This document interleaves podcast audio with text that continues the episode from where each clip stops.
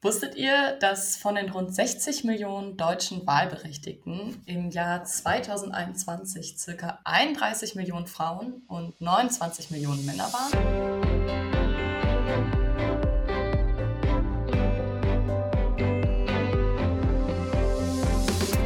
Und damit hallo und herzlich willkommen zu einer weiteren Folge Drittstimme, dem Podcast zum politischen System Deutschlands. Wie schon letztes Mal auch heute wieder mit meiner Wenigkeit Marcel Witt, mit Lara Boden und mit Herr Professor Marschall. Heute setzen wir den Fokus nicht auf die Funktionsweise des politischen Systems, sondern heute setzen wir den Fokus auf dich und mich. Es geht heute unter anderem um Demokratiezufriedenheit, um Institutionenvertrauen und um die Wahlbeteiligung. Zu diesem Zweck wollen wir einmal mit dem Begriff politische Kultur beginnen, Lara. Und das ist, wie wir schon festgestellt haben im Vorgespräch, kein so ein eindeutiger Begriff. Ja, tatsächlich ist es so, dass in der Wissenschaft keine einheitliche Definition des Begriffs politische Kultur besteht. Dennoch ist der Begriff ein Schlüsselbegriff. Der Begriff hilft nämlich bei dem Verständnis von der Qualität und auch der Stabilität von Demokratie. Ja, tatsächlich ist dieser Begriff relativ diffus. Er wird äh, intensiv verwendet. Er ist ein wichtiges Konzept, wie Sie schon gerade gesagt haben. Es ist, äh, das ist von Max Krase mal gesagt worden, als äh, wolle man einen Pudding an die Wand nageln, wenn es darum geht, diesen Begriff zu definieren. Das hängt vielleicht auch damit zusammen, dass politische Kultur verschiedene Bedeutungen haben kann und auch hat, verschiedene Dimensionen hat. Aber letzten Endes gibt es da auch schon eine Baseline und die liegt darin, dass wenn man politische Kultur sagt, man darunter versteht, dass es um die Einstellung Meinungen geht, aber teilweise um die Handlungen in Bezug auf das politische System, die politische Gemeinschaft, in der man lebt. Und diese Einstellungen, wie gesagt, die kann man messen, durch indem man Einstellungen abfragt oder auch indem man beobachtet, wie sich Menschen beteiligen, wie sich Menschen politisch einbringen. Wichtig ist dabei auch noch, dass politische Kultur sich beziehen kann zum einen auf die Bürgerinnen, aber andererseits auch durchaus verstanden werden kann als ein Begriff, der beschreibt, wie die politischen Eliten, die Entscheidungsträgerinnen und Entscheidungsträger denken und wie sie handeln. Generell ist es so, dass wir in der Forschung und in der Politikwissenschaft den bevölkerungsbezogenen Begriff von politischer Kultur in den Mittelpunkt stellen. Sie haben jetzt angerissen, dass unter dem Begriff politische Kultur auch die Einstellung zur Demokratie gefasst wird. Die Demokratiezufriedenheit aber auch. Ja, genau. Also Einstellung zum politischen System und das beinhaltet auch immer die Einstellung zur Demokratie, wenn man gerade in einer Demokratie lebt. Und dazu gehört dann die Zufriedenheit mit der Demokratie. Wobei man die ja noch sehr unterschiedlich messen kann und da gibt es unterschiedliche Flughöhen, sehr abstrakt oder konkret. Also was heißt abstrakt? Das bedeutet, wie die Menschen zu dem Konzept der Demokratie stehen ob sie generell Demokratie als eine gute Staatsform empfinden oder, wenn es dann konkreter wird, ob sie die Demokratie, in der sie, sie gerade leben, als gute empfinden. Und dann wird es ein bisschen anders. Und wir sehen hier tatsächlich auch, wenn es konkreter wird, ganz andere Werte, als wenn man eine allgemeine Demokratiezufriedenheit oder eine allgemeine Einstellung zur Demokratie misst. Dann werden ja auch ganz konkrete institutionelle Mechanismen äh, beurteilt und bewertet. Also wie sieht es aus mit den bestimmten Prinzipien der Rechtsstaatlichkeit, Gleichheit vor dem Gesetz etc. Man schaut sich an, wie die Regierenden handeln und wie das Regierungsoutput ist, also welche Ergebnisse politisch produziert werden. Das ist mir jetzt noch ein bisschen diffus. Ich würde das mal gerne mit ein paar, mit ein paar Prozentwerten unterfüttern. Also mhm. Man kann ja im Prinzip alles in Deutschland in einem Ost-West-Vergleich machen. Das ist ja auch so ein bisschen, ein bisschen der Klassiker, wenn wir Unterschiede untersuchen wollen. Kann man das mit der Demokratiezufriedenheit machen? Gibt es da signifikante Unterschiede?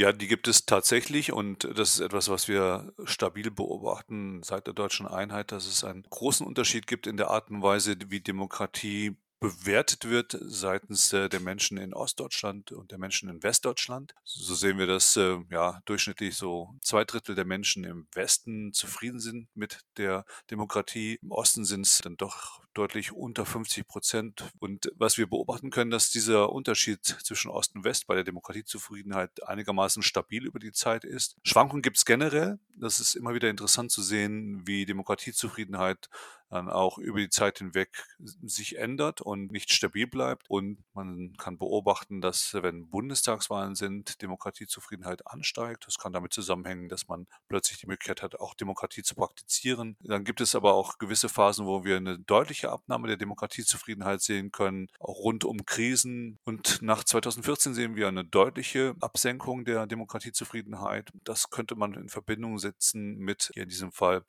die hohe Zahl der Geflüchteten 2015 folgende. Dann kommt wieder ein Anstieg. Also was man insgesamt sehen kann, das ist konjunkturell sehr, sehr fluide, was da passiert. Was robust ist, ist der Unterschied Ost-West.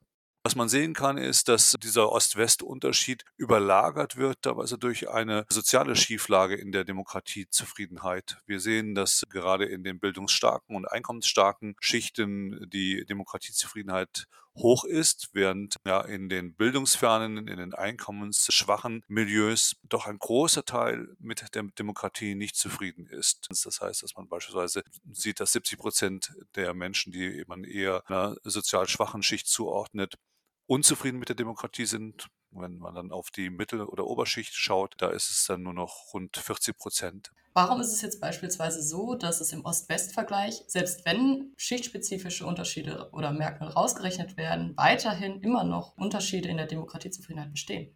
Ja, das hängt mit sicherlich auch ganz biografischen Aspekten zusammen. Also wenn wir uns anschauen, dass Menschen in der DDR anders groß geworden sind, äh, das Elternhaus anders geprägt war von der politischen Kultur, dann kann das auch mitgenommen werden. Was wir beobachten können, ist, dass beispielsweise sehr stark prägend ist, äh, ob man in einem eigenen Elternhaus äh, politische Beteiligung gelernt hat, beobachten konnte oder nicht. Und wenn das nicht der Fall ist, dann ist es sehr unwahrscheinlich, dass man später da in eine andere Richtung geht. Teilweise ist es aber auch eine grundlegende Frustration, die eine Rolle spielt. Mitunter auch die Frage, inwieweit man informiert ist, inwieweit man weiß, wie man sich beteiligt und wie man die eigenen Beteiligungsmöglichkeiten einschätzt.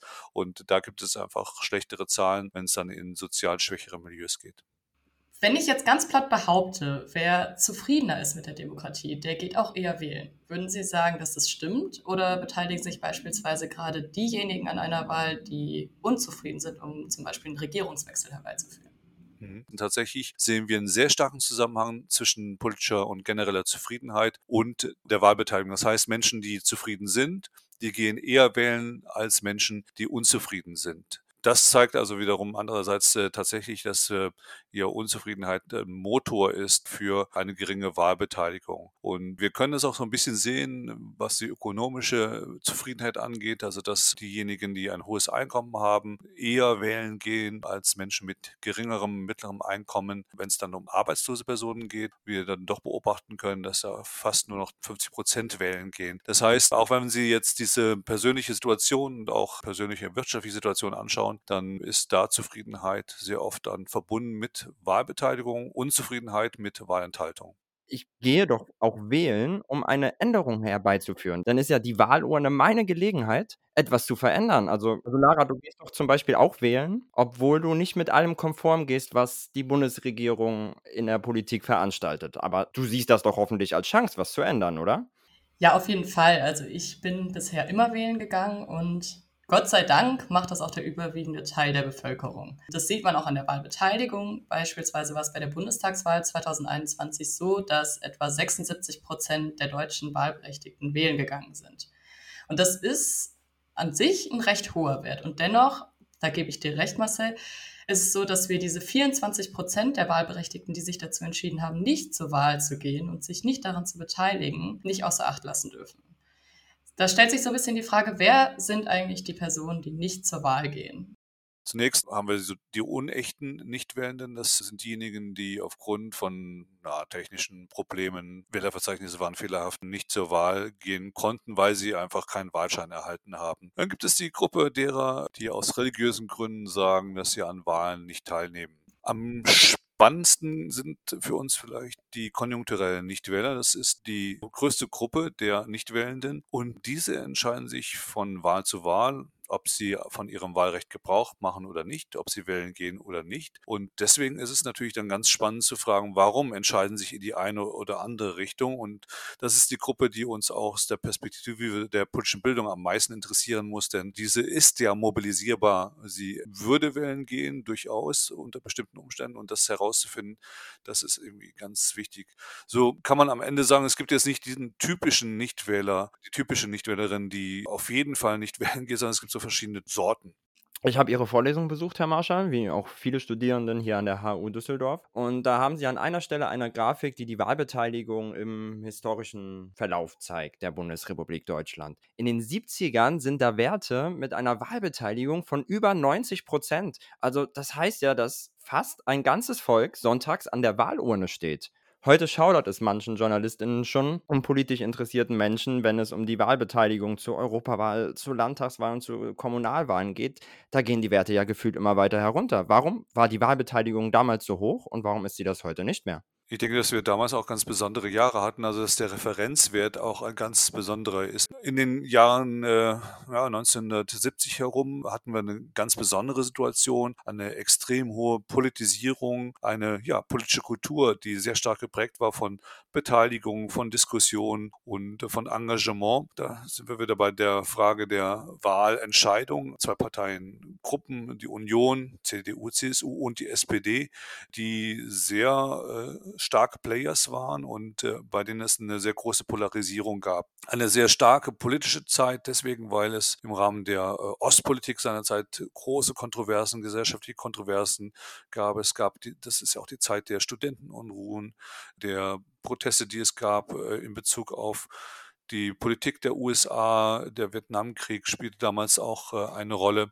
Und ja, von daher eine Zeit, die von sehr, sehr hoher politischer Beteiligung, auch Wahlbeteiligung geprägt war. Das ist im Weiteren runtergegangen, aber nicht äh, durchweg runter. Es gibt immer wieder auch Punkte, an denen die Wahlbeteiligung wieder ein bisschen gestiegen ist. Beispielsweise, das war dann 98, dann, äh, als es dann zu einer Abwahl der Regierung Kohl kam oder 2017 als äh, wir auch eine sehr politisierte Zeit hatten infolge der Flüchtlingskrise der 2015, 16 und das hat dazu geführt, dass damals auch die Wahlbeteiligung wieder ein bisschen stärker wurde. Also man kann nicht so sagen, es ist ein allgemeiner Trend nach unten, sondern auch da gibt es so konjunkturelle Entwicklungen. Dann wollen wir jetzt noch einmal Laras Eingangsstatement aufgreifen abgezielt nämlich auf die Geschlechterunterschiede. Ich bin jetzt mal gespannt, wer mehr zur Wahl geht. Lara hat es ja schon angedeutet. Und vor allem, welchen Einfluss das dann auf die Wahl hat.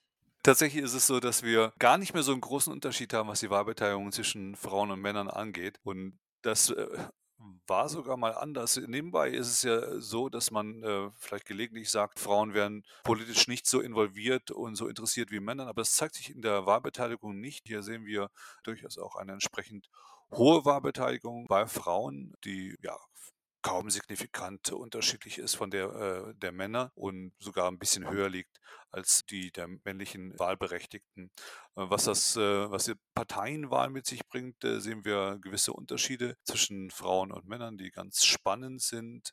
Was vielleicht am deutlichsten auch mit auffällt, ist, dass insbesondere die AfD bei Männern äh, stärker und besser abschneidet als bei Frauen. Wir haben jetzt bei der letzten Bundestagswahl auch paar, zwei Prozentpunkte mehr bei den Grünen, äh, bei der äh, SPD, die äh, von den Frauen gekommen sind. Also wenn man das dann durchschnittlich rechnet, das sind so kleine Unterschiede. Also von daher gibt es durchaus ja Differenzen zwischen der Art und Weise und dem Ergebnis, äh, was Frauen und Männer wählen. Und das ist schon ganz spannend. Und ich meine, wenn wir in die Vergangenheit schauen, dann ist es ja auch nicht selbstverständlich, dass Frauen wählen gehen können und dürfen. Wir haben bis hierher jetzt mit der Demokratiezufriedenheit und der Wahlbeteiligung zwei wichtige Aspekte von Demokratien kennengelernt und beleuchtet. Ich würde jetzt aber gerne den Bogen zu vergangenen Folgen Drittstimme spannen. Dort haben wir nämlich viel über Institutionen gesprochen.